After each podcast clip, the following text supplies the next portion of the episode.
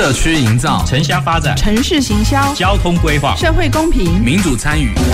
公共的事、你我的事。欢迎收听《公事好好说》，公司好好共，公司呵呵共。本节目由高雄广播电台与国立中山大学公共事务管理研究所合作直播。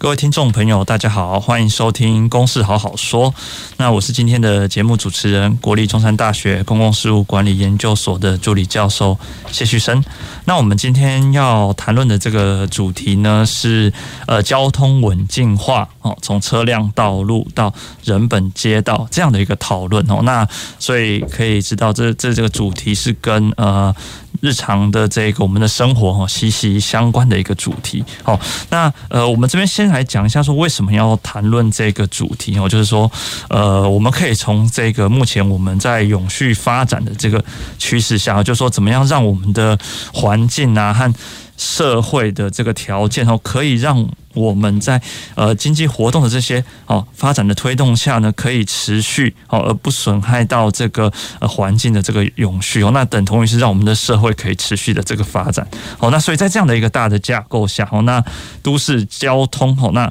它也面临着说，哎，怎么样子朝向一种永续的这种交通哦进行转型啊，进行转型。那有时候我们可能会想到啊，就是我们可能会依赖我们的这个科技的这个发展啊，或者是说我们绿色能源这个运用哦。来促成这个永续交通，好像但是很多的这个研究和国外的这个案例也告诉我们说，这是其中的一个条件没有错。但是同时，我们也需要考虑说，不只是这个科技的这个哦，对于这个能源运用的这个进展哦，那有时候我们也必须要考量到说，如何让这个都市哦，就是呃，避免它哦持续的一个向外分散，或是向外。扩张哦，在这样的一种机能分散的情况下，那。呃，民众或者日常生活中，我们可能就必须要更仰赖这个私人机动运具的这个呃，来来让我们达到这个日常生活的这个各个活动的目的啊哈。那所以呃，也就是说，我们必须要仰赖对于私人车辆的这个哦部分的这个抑制，同时哦，那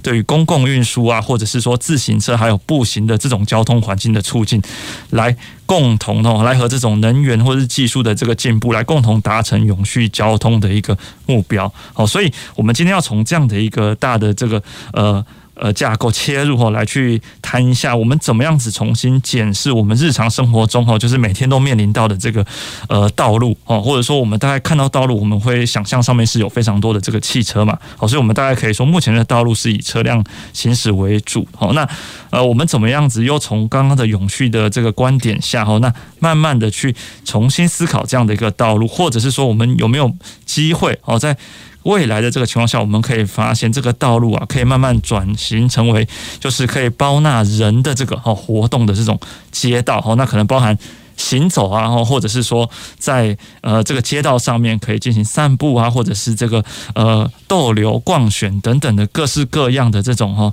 呃各种自发性的或者是经济性的这种活动哦，那使这个呃道路更有多元性的这种价值哦。所以呃我们今天就想要谈一下，如果今天以这样的一个转型作为基础的话，我们又会面临什么样的一个挑战？哦，所以我们今天邀请到了这个高雄市哦呃交通局的副局长哦黄荣辉副局长来担任我们的来宾。是主持人，还有各位听众，大家午安，大家好。那以及我们的高雄市都市发展局的副局长王屯店副局长。好，主持人还有各位听众，大家好。好，那我现在首先想要先从这个呃道路的这个哦性质或是特色来来聊聊看哦，所以呃。大概这个一开始的话，可能想要说，哎，可以向这个市民朋友呃介绍一下，说我们在做这个都市规划的时候，那我们呃道路通常有哪一些的类型？哦，那这些类型就是有什么在功能上的一个分别？哦，那这个可能在呃这个都市计划里面，哦，就是呃对于这个我们道路其实是有不同的这个定定。哦，那这些定定的一些呃类型呢和特色大概是怎么样？好，那这样的一个定定跟呃就是它道路两边的这个我们的呃土地啊，或是建筑物的这个利用的特性，怎么样子互相做一个配合？那首先这边我想请教这个王副局长哦，在都市计划里面关于这些的一个呃这说明这样子。是好，我想我们那个道路的分类哈，其实有不同的分类。等一下黄副座讲的可能会跟我的不一样，因为我们是在都市计划这个领域了哈。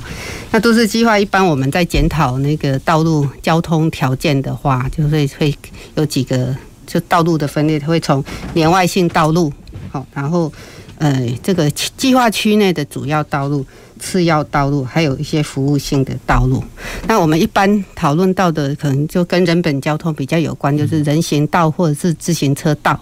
哦，它其实也在这个计划道路的一部分，所以我们现在看到，如果说，哎，这条道路它是十五公尺宽，它其实是五公尺，计划道路宽度是十五公尺，它其实会包括，如果要设置人行道或者是自行车道的话，也必须要在这十五公尺以内来设置。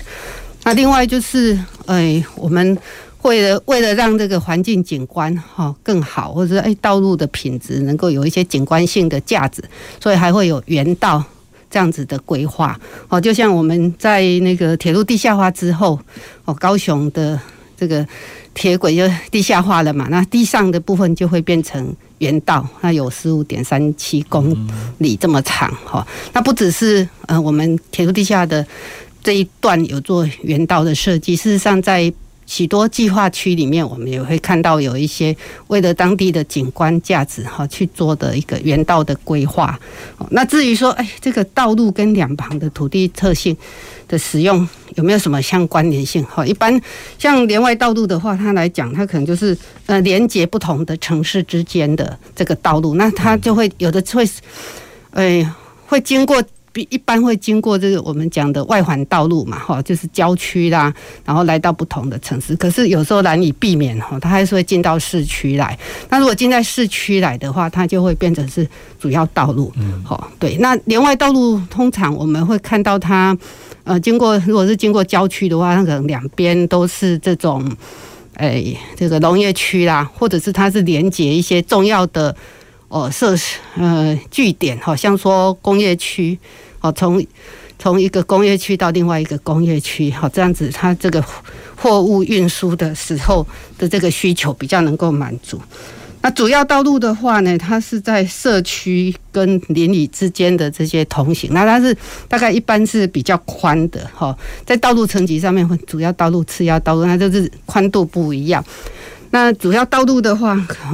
到次要道路，甚至到服务性或邻里间联络道，那通常就是我们的都市计划比较呃发展强度比较高的地方，好，那当然就会需要不同的，为了承载不同的交通量，那所以去划分出不同的这个道路的宽度，好，以以及层级，好，这个在都市计划上面先跟大家做介绍。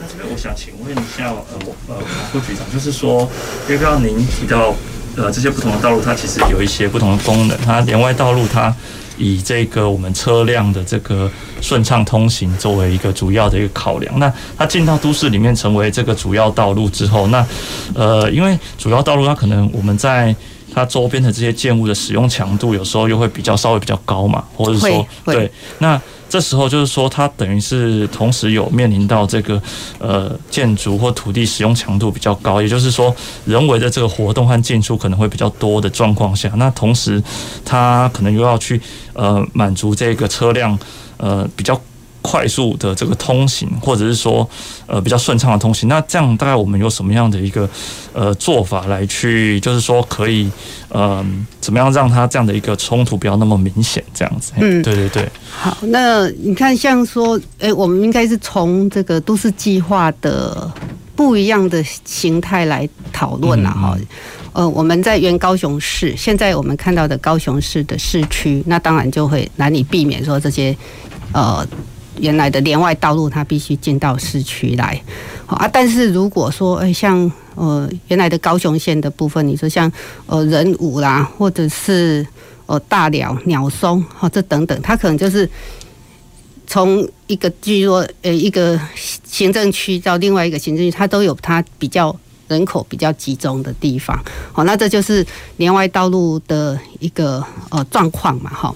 啊，但是它进到聚落来的时候，它的路宽哦，如果说还是维持原来的路宽的话，那基本上在那个道路的设计上，它会比较多的，像说呃那个红绿灯。的设置就会比较多，然后两边的这个人行道，哦，它自然就会去把它做划分出来。那一般我们如果说为了这个货运的需要，其实它也会尽量去避免进到市区，它可能去走其他能够交通顺畅的那些呃路径啊。然后我知道在我们交通局这边也有做一些管制，哈，你有一些路段是不能够让这些哦有对。比较重车哈进到那个某些路段去，有做这样子的管制。对，所以也是说从这个交通的角度来去协助这个部分。嘿，那呃这边我想请教这个黄副局长，就是说从交通局的这个观点来看，就是刚呃有提到说都市计划中的这个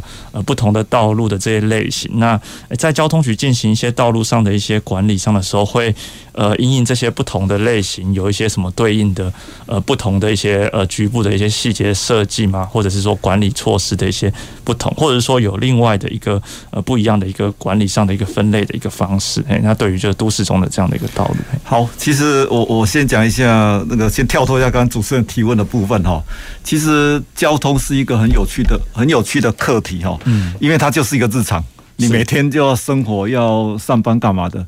所以你每天上班，然后到了假日时间哦，去旅游，面对的交通的问题啊。你想想看哦，那个你出门走路、开车，不管这个开自己的小客车或骑摩托车，那好，那骑完车或是开完车之后，你要干嘛？你要面对停车的问题。好，那接下来说，诶，有些人民众会选择坐公车或坐自行车。那好，那接下来说，因为现在疫情期间嘛，那很多民众会去宅配。然后卖就有货车的问题，所以在都市里面它是多元的一个状况，那也是我们民众每个人都会面临的问题哈。好，那当我把这些每一个民众所面临的问题集中下来之后，就会变所谓的广义或整体的问题要去思考了。那刚刚有提到，其实在功能上，在法规上是有针对道路的类型有做一些规范和一些定义啦。那当然最快所谓高速公路、快速道路这个部分啊，它就是以这个所谓交通为主。那这个部分大家应该打拢在哈。它就是要做这这所谓的呃城际运输的部分，到屏东、台南等等之类的。那接下来说主诶主要跟次要道路，那主要道路就是在行政区之间。联络的部分哦，那这个部分在高雄比较具体，就是所谓的高南公路或者什么中华路，嗯，哦，或者说从这个岐山到到到到南子这个旗南公路，或什么仁武到仁凤山这个部分，这个所谓的主次要道路。好，那今当然它在更更跟民众有直接相关、更有感的部分是所谓所谓的社区道路了。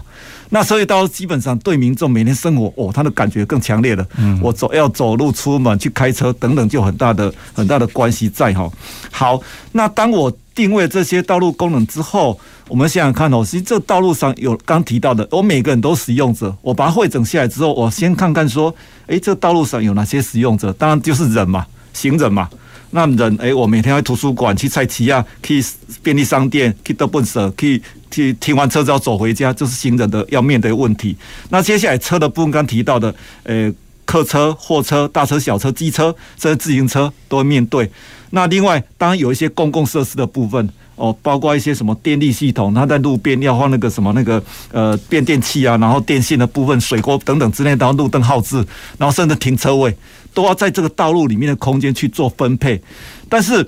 这些分配到底要怎么分配，就所谓它的权重或是优先顺序性的哈。所以，当我这些配置要配合前面的功能性去做一个考虑的时候，会有不一样的结果。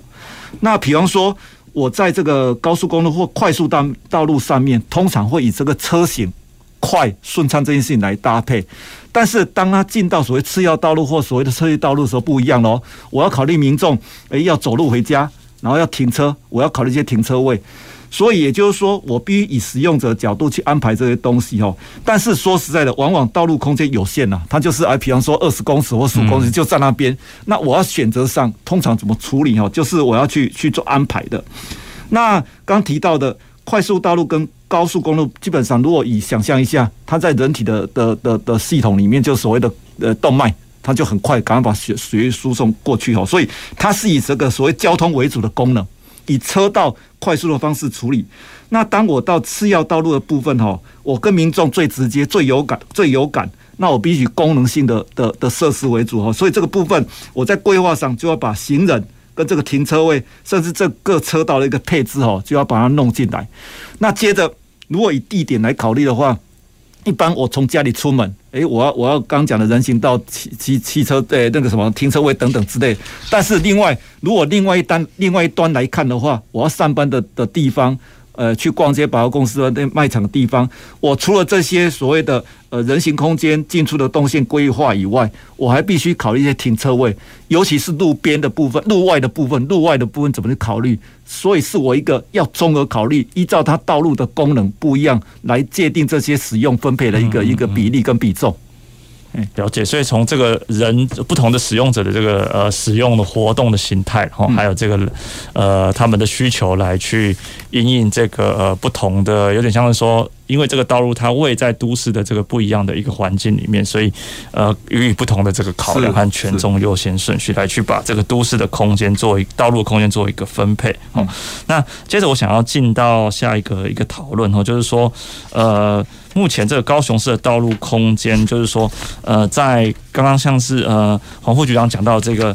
呃，它的这个空间的这个呃考量的使用者不同的这个权重和优先顺序，在这个安排的这个状况下，目前有哪一些的这个呃比较比较重要的这个议题哦，是目前在呃交通局来讲说是目前的一个呃在管理上的或是规划上的一个方向啊。好，那也就以及这个在执行中的一些道路空间的一些改善措施有哪一些，就是可能跟市民的生活比较接近的一些这种哦道路空间的改善措施，还有未来的这个。呃，像刚刚讲我们这个永续的这个交通的架构下，那政策大概会有哪一些的一些调整？这样子。好，呃，其实呃，都市的发展我应该是永续。刚刚主持人一开始就讲这件事情哦，因为在交通运输上更是需要这个事情。那在运输系统的永续上，我们用一个比较简单的概念，所谓公共运输啦，用比较简单的概念，就公共运输哈。那再加上说，现在市政府所谓的这个呃轨道建设四线四线齐发，正在推这个事，比方说这个黄线，还有林园线，还有这个往往北边道的路组，还有轻轨二阶的部分都在进行当中哈。所以这代表市政府对整个公共运输的支持是一直一直很大力在做这个事情。除了以往传统的公呃公车以外，现在轨道运输都进来哈。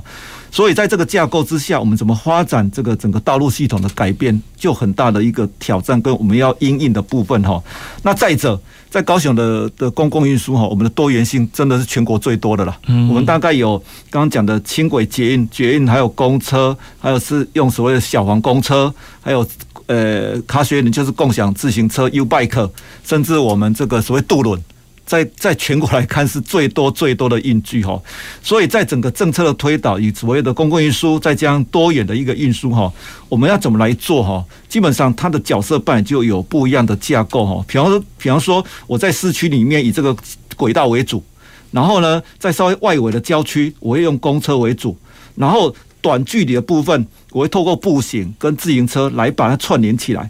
那再加上说，因为整个轨道运输完成之后，哈，我想高雄市的发展已经会朝向刚等下那个都发局的副座也提到，是以所谓多核心、互都心的概念在发展。因为都是不可能在一个地方一直发展，因为发展之后会很多容量问题，或是它的一限制会跑出来，所以我必须沿着这个捷运的车站或是台铁的车站去发展。所以在都市的发展是所谓多核心、互都心的概念发展哦。所以也就是说，如果假设以这个车站。当做一个很重要的一个转转乘点的话，我很多公共系系统就要以这个为主了，包括转乘，包括人怎么透过各地方到这个点来来来用吼，所以会配合这些车站的建制，把低碳跟人本的概念导到这边来，所以自行车的安排跟自行呃人行道安排就相当相当的重要。那这里面有个理论叫做最后一里路跟第一里路的衔接，我想。呃，以这个捷运为主为骨干，然后透过步行、透过自行车，多的公共运输，把整个道路系统做一个有效重新安排，对整个发展、都的发展会才达到永续的。嗯嗯，了解。那所以呃，这边的话，我想把这个呃，像成绩这个议题，然后来呃请教这个王副局长啊，就是呃，刚刚有提到这个不同的呃大众运输的公共运输的这个。呃，场站哦，那就是说，在都市计划上，就是呃，配合这一些呃场站的这个区位，然后那在呃相应的这个区位的周边范围内，哦，那它有什么样的一个在呃道路上的这个空间设计上面有诶比较。不不一样的一个呃相关的管理的一些办法，这样子，例如说这个我们在讲呃大众运输导向发展 TOD 的呃这样的一个区域里面，那这些道路空间就是呃怎么样子呃透过不一样的一个呃指定的一个设计的方式，或者是说针对呃私人的土地的开发的时候，有一些相应的一些作为来去提供这个呃像是刚刚有提到说，那可以在短距离上面让人们可以更顺利步行啊，或者骑自行车的这种空间的创造。好，谢谢哈。那这个情况是这样，就是说，呃，随着大众运输，我们特别是我们的高雄市轨道运输越来越密集了哈。当然，就是希望说能够多核心的发展。那多核心的发展，就是希望在这个捷运站周边，哈，它的这个可以使用的土地使用的强度，哈，可以来做。部分的提高，好，所以我们就会有这所谓的 TOD 嘛，哈，就是大众运输导向，然后在捷运场站周边，哈，就让它可以容积移转或者是增额容积，好，那把把公共设施保留地，所谓容积移转就是公共设施保留地，好，就是无法取得的部分，那透过容积移转。让他把容积移到这个捷运场站的周边，那同时也可以去取得这些公保地。那提提到从公保地这件事情，我再岔开一下哈，就是说，哎，我们呃，事实上我们看到现在，呃，都市计划的图，各位摊开都市计划的图，会看到，哎，其实道路都画得很整齐，嗯，好，街道井然有序。但是你实际到，特别是早期已经，呃，发展就是，嗯。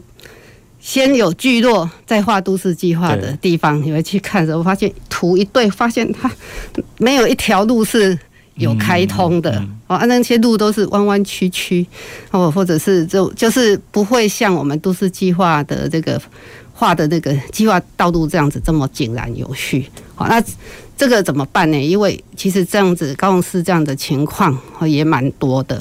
啊。那、啊、我们比较担心的是说啊，这些道路没有开辟。第一个，当然它是这种交通上面的不方便；第二个，其实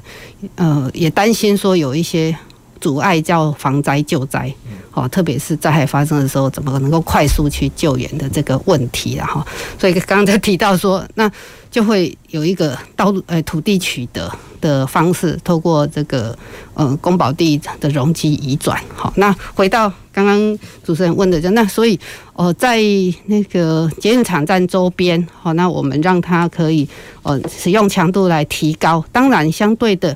呃，也要让他们可以刚刚所讲的这个第一里路或第最后一里路，哦，进到他要呃目的地的这从下了捷运站到他的目的地这一段路，能够非常的。哦，平顺平整啊，所以你这相对应的，当我们就陆续在规划说啊，这人行道哦，要应该要在都市设计上面做一些规范，好让它能够哦比能够保留必要的这个通行的宽度。哦，那再来是，但自行车道这个其实是有难度啦哈，因为我我们市区的道路其实。呃，如果说不是很宽的话，大概算起来，如果哦没有达到十五米以上，要去画人行道都有它的困难。好，特别是在原来的已经两边聚落都已经密集的地方。那呃，但是我们也希望说，哎，你一些一般的这种通勤或者是就学，就是去上学的、去上班的这些旅次，哦，他能够哦最后一里路或者第一里路，他就透过这个自行车来到。到达他的目的地，哈，那就必须要把这样子的环境去建置起来。所以我们会呃，现在比较能够着手，就是说从新开发区、新的开发区来规定说啊，好，那你要退缩，就是你的建筑，你的新的开发区，一般我们都要求它是大街锅来开发。那大街锅面临道路的那一侧，它就必须要退缩，可能退缩六米或七米。那这样子一个退缩地，它就能够把这个绿带哦，甚至可以种植双排植栽，然后再把自行车道哦把它配置上来。那这样子就能够呃去维持呃去实现说我们希望能够落实交通呃跟大众运输来连结的这个呃实物上的做法哈。嗯嗯、那此外就是说，呃，其实虽然我们现在就是有黄线、局限，哎、欸，黄线还没有盖嘛，但是未来会有黄线、橘线，还有这个轻轨，嗯，好，但是其实这样子的密度还不是那么足够。你说要跟台北市来比，我想大家都觉得还是有一段距离哈。那所以呃，市政府这边也有在规划，就是说，哎，没关系，我们站跟站之间，哦，能够呃，虽然那个那个路网还没有那么充足，但是我们可以透过公车的这个接驳，就是空应该是公车的转运哈，把这样的这个。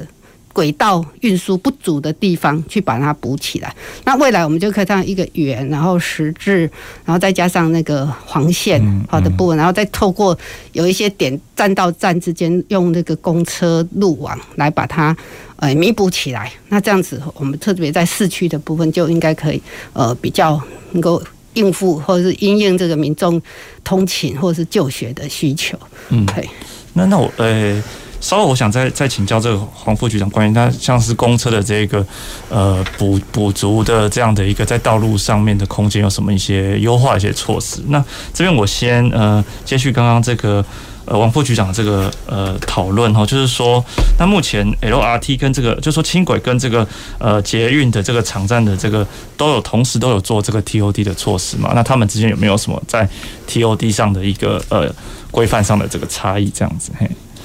我们旧的红线跟已经通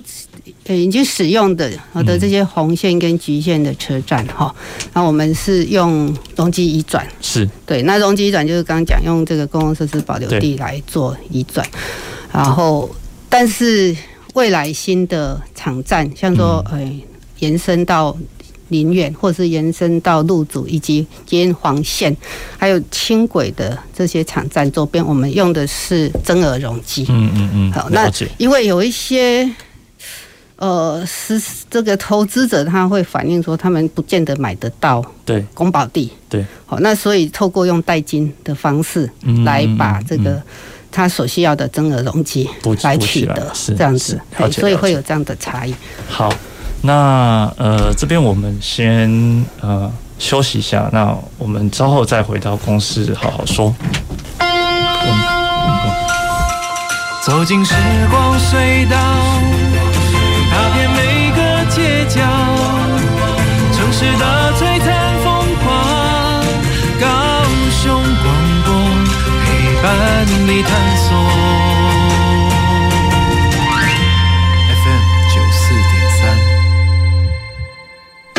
上班去，今天走楼梯不搭电梯。老公节能减碳，身体力行，我也不能输。夏季穿着凉感衫，冷气调高一度 C，完成。轻食料理好 easy，聪明节电又省力，家电滤网定期清，提升用电效率更放心。节能减碳，随时随地从生活开始。更多省电妙方，快上节能园区网站查询。以上为经济部能源局广告。劳工职业灾害保险及保护法自一百一十一年五月一日实施。十五岁以上受雇于登记有案或设有税籍单位的劳工，均应由雇主申报投保。四人以下单位劳工、六十五岁以上劳工及家事移工都是强制投保对象哦。提醒雇主应于员工到职当日申报投保劳工保险、就业保险及职灾保险，否则将有相关罚则适用，并依法公布雇主违规事由。劳动部劳工保险局广告。那些东西，卖我回家还疼啊！是不是都没吃着起啊？时代的进步，连毒品嘛无共啊！譬如讲，咱常常看到的咖啡、糖啊，冇可能是毒品的一种。政府强力打击毒害，无分日时暗暝，全面扫毒，加重备毒性质，强化解毒治疗，阻止毒品侵入台湾。拒绝毒害，迎接健康时代。广告由行政院提供。亲爱的听众朋友，大家好，我是林俊吉，畅游高雄，公车好行好便利，欢迎使用高雄 iBus APP 查询公车动态，提早三分钟到站等待。提醒您，等车时要面对来车方向，提早举手。看到公车方向灯亮起，再将手放下。下车时提早按铃，等车辆停稳再离开座位，下车才安全哦。欢迎继续收听高雄广播电台 FM 九四点三 AM 一零八九。我是指挥中心指挥官王必胜。以疫情纾困或防疫补偿名义进行诈骗的事件频传，如果收到类似讯息，不要轻信并提高警觉。政府官方网址为点 gov 点 tw 结尾，不要点击来源不明的链接，或在网站上留下个资，有疑虑可打一六五反诈骗咨询专线。多疑多查不轻信，杜绝防疫诈骗。有政府，请安心。以上广告由行政院与机关署提供。随时陪伴着你，你最好的默契，空中串联一起，分享点点滴滴。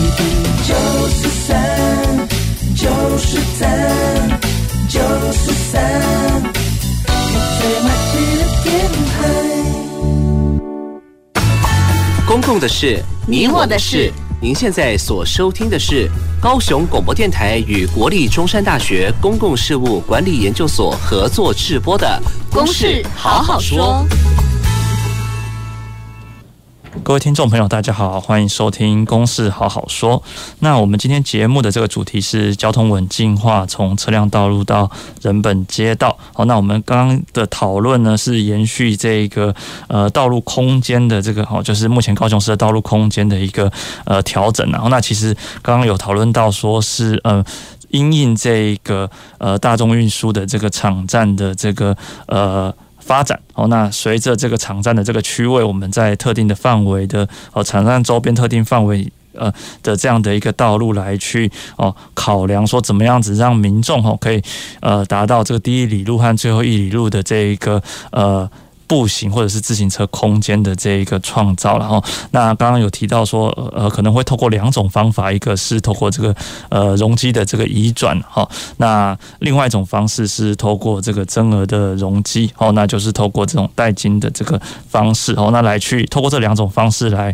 呃。来去强化这一个呃大众运输场站周边的这个呃居住的或者是说呃活动的这个强度哦，那也就是说在呃大众运输场站周边如果有越密集的这个活动，那就可以跟这个大众运输互相支撑哦，那也可以提升这个大众运输的运量。好，那刚刚有提到说，在随着这个呃轨道运输的这个规划好还有发展，那目前我们的这个高雄市的这个轨道运输还在持续的规划当中嘛，哦也在持续的这个建设当中。那在呃，中在这样的一个历程里面，那以目前来讲，可能就还是需要以这个公车的这个呃路网哈来去补足这个呃。目前的呃呃这个轨道运输的这些路线之间的这个联络，好，那所以以这样的一个目标来去看的话，那在道路空间来讲哦，其实一部分我们在考量这个公共运输啊、永续交通的时候，那也会考量到公车作为其中的一个呃一环哦，来去达成这样的一个目标。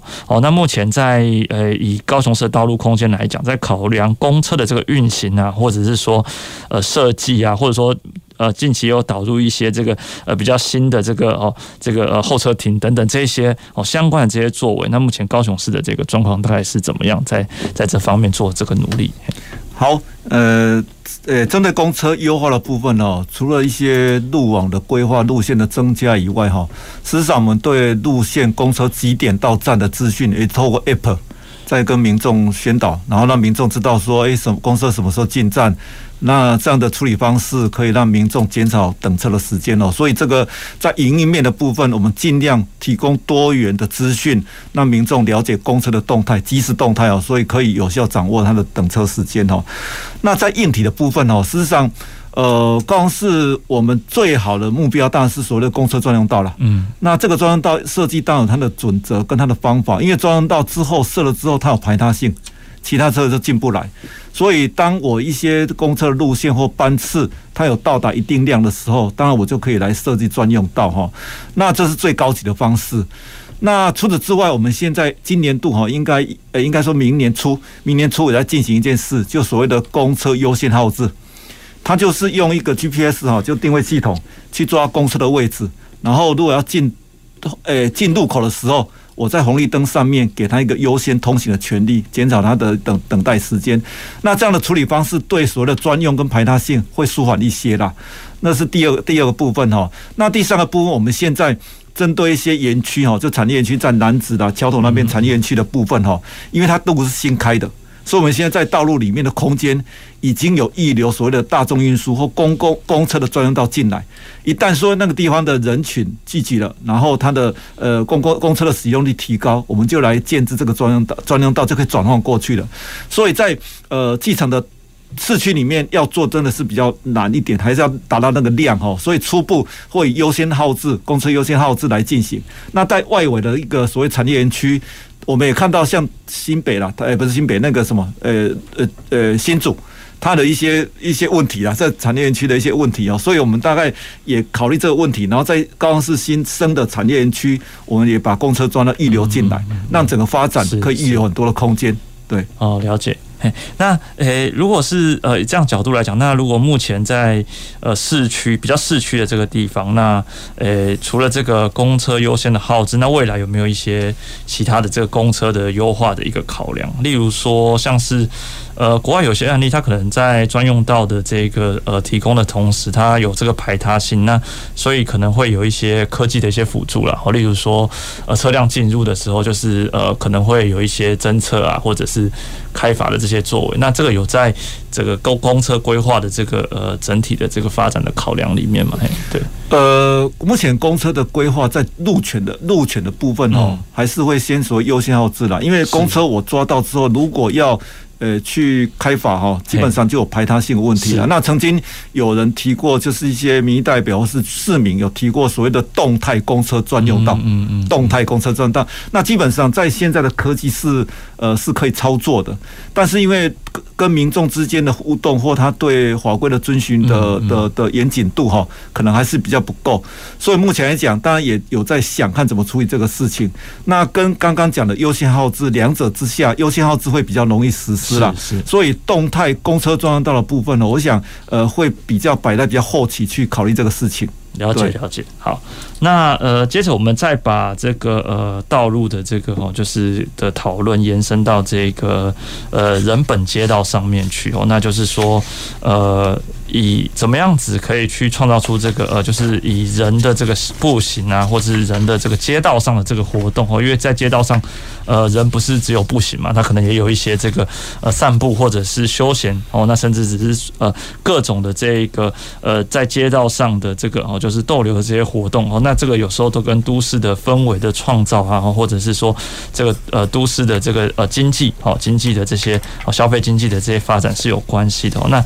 这边我想先请。教这个王副局长哦，就是说在都市计划的哦这个呃层面而言，那目前有没有呃考虑说怎么样子在都市计划里面来去促进这个呃人本街道的这个发展哦？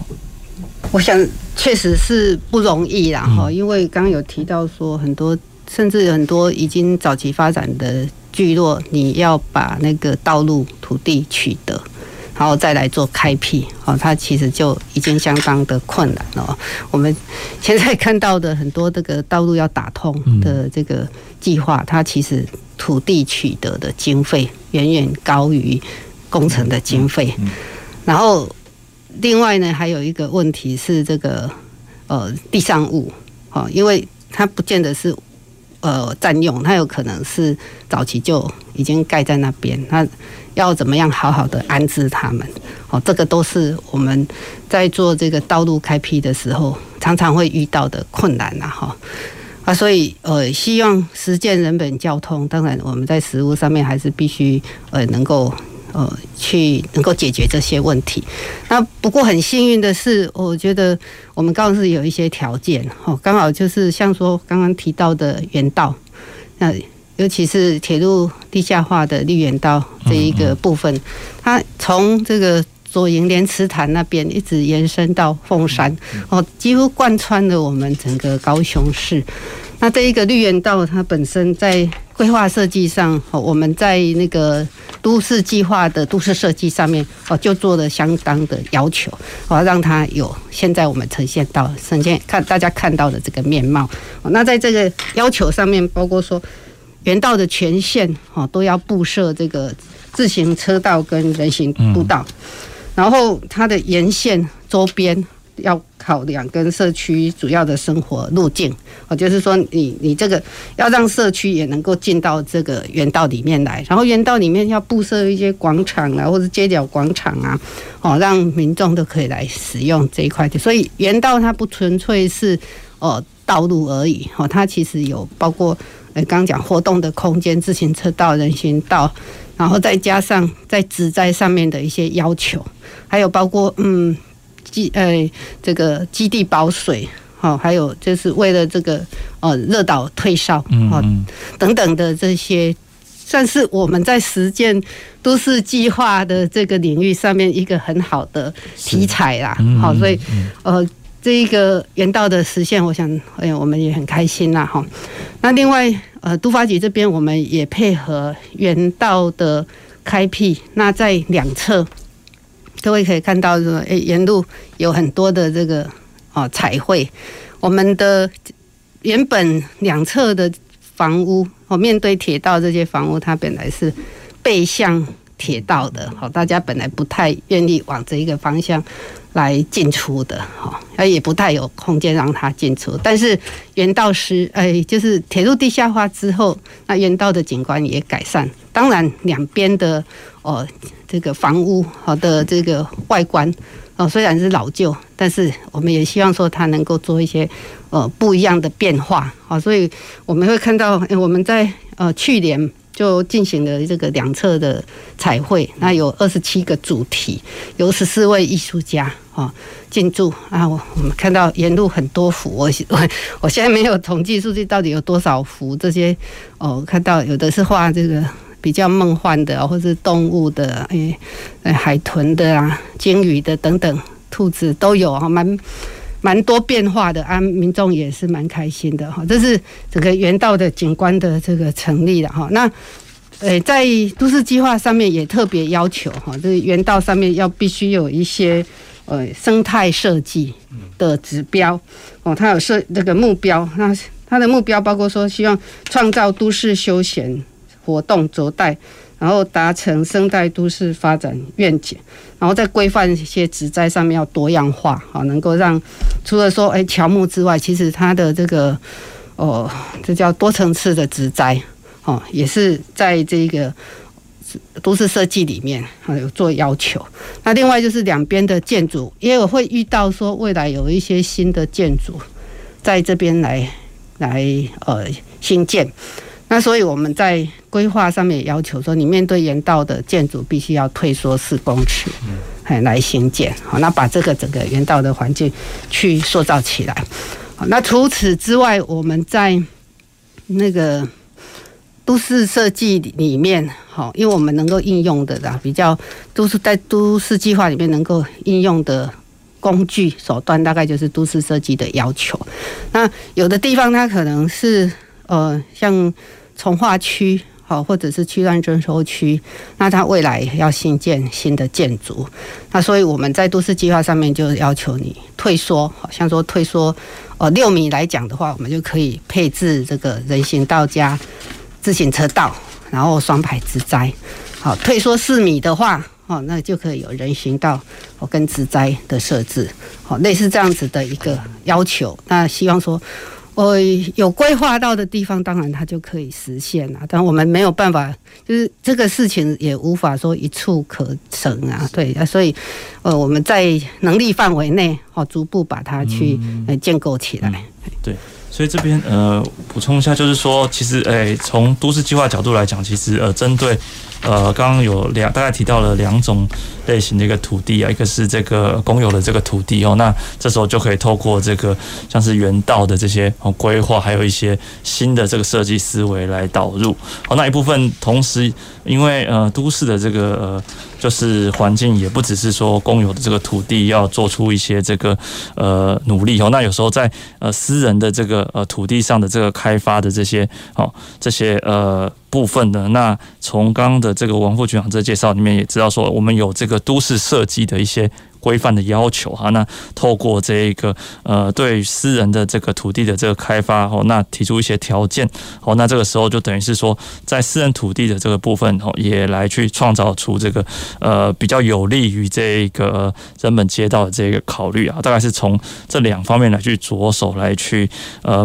就说虽然不是一蹴可及，但是呃，去逐步的形成这个人本街道的这个环境哦，大概是从都市计划这个角度来看，可以从这边去理解好。那接着我想请教这个黄副局长，那就是如果从这个交通局的这个角度来来看这个人本街道的话，那大概呃目前大概要怎么样子去去考量这一件事情？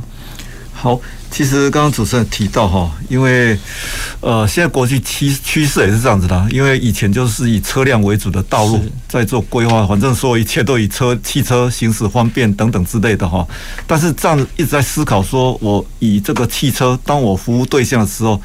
我路一直开，车子一直成长，这样子的对土地使用效率怎么样？就一直很多人开始质疑了。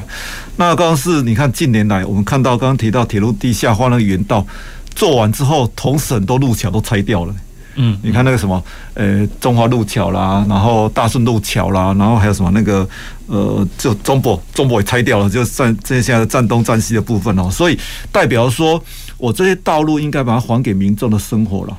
才有意义的。不然你弄了半天，车子过去了高架，然后两边就变成雨漏区之类的，很不方便。所以这样的方向是对民众是负责任，然后有帮助的哈。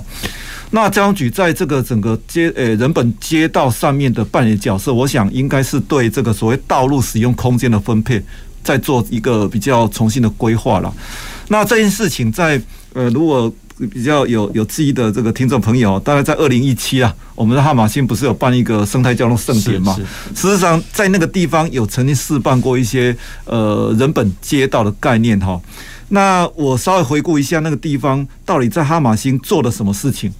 他大概有几个准则，第一个就是说，他选的哈马星，因为它临近这个呃捷运车站，哈马星站、西子湾站很近，所以那个地方就是一个公共运输发展的地方。这第一个部分。那第二个部分，当初在规划这个生态交通盛典的时候，有把人行道规划进来，让人在走的部分比较 OK 一点。但是这件事情我稍微讲一下，因为刚刚王副局长提到说，在一些建成区完成的地方哈，要配这个所谓的人行道是很困难的。所以交通局就利用所谓的以前法规有规定，人要走的空间靠右行驶，法规本来就有规定，但是它是一个虚拟的空间，哎，你就要靠右靠右行驶。那交通局后来就利用标线的方式，把那个虚拟的概念把它具体化了。我用呃呃绿底白色的方式来规划这人行道，用标线来处理哈，让它有更好的一个路权保障。那另外哈，我提一下，那个地方也曾经有规划所谓自行车道的部分呐。那其实自行车道规划容不容易？说实在也不容易，因为在基本的法规规定哈，自行车道它是可以走在慢车道的。那因为自行车的车速比较慢，对跟其他人混流是比较危险的，所以我们就考虑说，诶，我能不能把它搬到人行道，跟人行人共用？当然这个部分。还是有些争议，因为民众会讲说，新人会讲说啊，我讲呵呵，给个卡拉车要干扰，这另外声会出来了。所以这个当然会跟你使用的量，自行车使用的量有点关系。好，那另外有专用的脚踏车道会设在什么地方？刚刚讲那个绿园道，呃，就是那个铁路地下有专用道。那另外在高雄市的一些什么，诶，那河东河西靠爱河沿岸的部分。有一些油气型的专用道也给它规划出来，所以在这个呃人本交通的部分，除了行人、自行车，应该把它强化出来哈。那回到哈马星，那第四个部分是说，在哈马星实施的生态交通盛典的时候，也有规划相关的停车场，因为当我要把这个呃道路回归给民众使用的时候，你最大最大的冲击就停车不够的部分。那当初是设计在所谓外围。它可以透过外围停车场停车之后，再透过步行回到家，所以这个配套就是所谓的外围停车场。那接着我道路上如果真的有摩托车要还是要进去的时候，我必须适当的限制它一些速度，哦，就所谓的速限三十公里的部分，把速度降低，那民众可以更安全。那再者，哈马星的地方，我回归给民众之后，他有时候一些假日或特定的时间呢，可以办一些活动了。让道路可以跟民众的生活甚至经济产生一些更好的作用。所以在汉玛星做完这件事情之后呢，我们大概想说，好，那我这个在高雄，诶，这盛典办完之后留下什么资料，是留下什么记录或经验哈？我们发现说，诶，我可以在一些台铁的车站或捷运车站甚至轻轨车站来设这些这些东西哦，所以可以把这个人本的街道可以靠的这些车站把它做上去。回到刚刚讲的部分哦，那再者跟民众最有关系就是上学上班了，上学了。国小的国小或国中的通学巷，诶，你可以考虑来做这些人行步道，甚至脚踏车道都可以来做，所以这些地点就出来了。那接着怎么办？怎么来做？那基本上有一些概念，就是说，因为也搭配了所谓年长者的概念呐，因为很多呃街道的人行道的设置，以往可能是把。把那个标准就以年轻气壮的概念，诶，我我比较可以快速的走哦。但是因为老龄化来之后，你在过马路时间比较长，然后无障碍就要进来了，所以要以年长者的角度来思考这个所谓人人本的部分哈。那再者，我们怎么把这些呃这些再推出去哈？我们后来有发展到所谓的交通邻近区了，那就是说我在某一个社区里面，我以人本为主，那我车子会进来。那我虽然说不能强制他不进来，但是一旦进来这个地方，我会速限他要求三十，来降低他的速度，跟生活可以结合在一起哦。所以这个部分是 OK 的。那再者，呃，在高雄市有些道路设计哦，它的路设计不是一条线直直的哦，它是弯的。那弯的好处，弯的部分车子进到这个道路去的时候，它速度会降低。那这个部分在我们河堤社区是有做过的。所以透过这种所谓的呃交通邻近区啦，道路的设计，可以把道路的呃呃，以生活为主的概念引进来，然后让车速变慢，也可以跟民众相融在一起。这样的设计可以跟民众回到所谓的人本街道的概念来做一个共融、更共和的概念。对，谢谢这个黄副局长。那其实刚刚讲到几一些概念，其实跟呃一开始我们谈论的这个道路的类型其实有点关系，然后就是呃这样子。统整起来就可以知道说，其实呃，在这种以次要道路或者是这种社区的这种哦服务性道路来讲的话，那这个时候人们已经民众已经慢慢的接近他的这个目的地了哦，那所以这个时候车速就可以降下来哦。所以刚刚这个呃黄副局长也介绍了一些这个哦降速的一些作为哦，就是说呃来去确保哦确保这一个步行的这个行人啊，或者是哦。这个周边居民的这个生活上的一些这个安全，好，那这个其实在国外也是在，其实也是在做这种降速的这个趋势啊，包含在都市里面的这种核心区的这个道路，例如说在纽约，他们也曾经面临过这个降速的一些跟民众的沟通的这个问题哦，例如说他们从四十英里哦，他们是用英里这个呃。大概是一点六公里哈，那四十英里来去呃降到三十英里这样的一个呃作为的这个怎么跟民众宣导？他们我记得说他们就贴了一个看看板哦，就是说如果被四十英里的这个车子撞到哦，那死亡率是百分之八十哦。那那但是如果你是被三十英里的车子撞到的，那你的生存率是可以有百分之七十哦。那例如说，其实他们也面临到这种就是逐渐的把这个降速的观念导入到这个民众的这个概念里面去哦，那来去确保说。哎，不是每一条道路我们都需要很快的这个哦通行，有时候很快的通行，那可能它会带来很多这个。第一方面可能是不太可能嘛，那因为是可能是这个已经接近大家的目的地，本来就会车速就会慢下来，那就会造成一些这种快速通行就会造成一些哦相关的这种民众的这个危险哦。那所以这个人本街道的这个哦，其实呃一开始我们在讲说从永续的角度来去看，那其实我们也可以从社会安全的角度来去看这个人本。人们接到的这一个创造，好，那呃。另外一个这边，我想最后再请教呃两位副局长哦，就是说呃从这个刚刚有提到说我们在人的这个环境的这个创造上面，那其实一部分我们也慢慢的要去朝向这个需求的转移哦，也就是说从这个私人运具的需求呃移转到这一个哦不不只是公共运输哦，那也包含这个步行还有这个呃自行车的这样的一个交通的这个方式哦，那在刺激这个移转的这个呃呃这个需求移转。上面来讲的话，那可能分别要做出什么样？从都市结构的角度，大概要做出什么样的一个努力哦？那从这个呃交通的这个道路的这些空间设计上面，那可能也要做出什么努力，才可以说，哎，就是让这个呃，不是说这个单纯的这个呃人本交通的这个使用者的成长，它同时也可以试着让这个呃。私人运具这边哦减少，那来去增加这个呃人本交通的这个呃使用者哦。那大概我们呃以这两这个问题来去请教一下，就请教一下。那首先先请教这个王副局长哦，那大概是怎么样？有什么样的大方向这样子？嗯。哎、欸，就是如要怎么样让民众可以更愿意去大使用这个搭乘大众运输，然后来呃用步行取代他原来的取代原来的这个私有的运具的方面嘛哈。那当然就是 我们的哎、欸、整个城市布局里面，在这些大众运输的规划上面要能够更为完善呐哈。所以刚刚有提到说，哎、欸，除了现在轨道运输也越来越。密集之外，那诶、欸，公车的部分来做补足嘛，哈。那此外就是诶、欸，我们目前在这个捷运站的联合开发，啊，也有这样的有一些推动。那联合开发的基地呢，我们呃目前都会要求说。尽量能够去做立体联通，哦，立体联通就是现在就朝向立体化发展，这地下的也好，或者是呃天桥的也好，那你从捷运站出来，哦，进到你的目的地，其实是透过立体联通的方式，不用跟车子来交织交错，那这样子的话会更舒适、更安全啊，然后再加上说啊，这整个。呃，过程里面哦，是它其实是呃无障碍的。好，那当然这个是有立体联通的部分，那这个正在规划当中，呃呃，还目前还没有出来呀。当然，我们地下道的部分会有哈。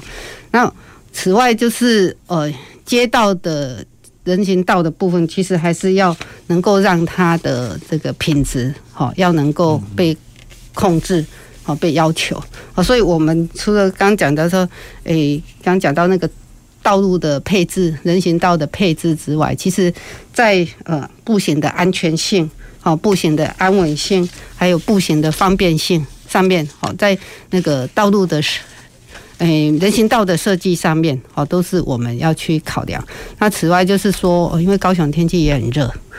那很热的话，你的植栽。能够作为呃一个遮阴的效果，哦，那这 比较能够让民众不会因为天气热而不想走在街上，嗯，这蛮重要的，对，对，所以在我们。呃，有都市设计的地方，这些都是我们审查的重点。好，你的铺面是不是平整？那你的植栽，为什么我刚一直强强调说，呃，我们尽量希望可以有双层，哎，双排植栽。好，因为树一排，你要从东边照过来，那这个只有一边有遮阴，另外一边就遮不到阴。是，对对啊，所以如果可以在双排植栽的这个环境下面来。哦，嗯，营造的话，哦，那就就能够让增加这个民众愿意使用，哎，这一个哎比例。好，谢谢呃呃我们的这个两位副局长。好，那我们今天的这个呃 今天节目可能就到这边，好到尾声。好，那非常感谢各位听众朋友的收听。好，那公司好好说，我们下回见。公事好好说节目由高雄广播电台与国立中山大学公共事务管理研究所合作制播，每周一下午五点三十分进行到六点三十分。谢谢您的收听。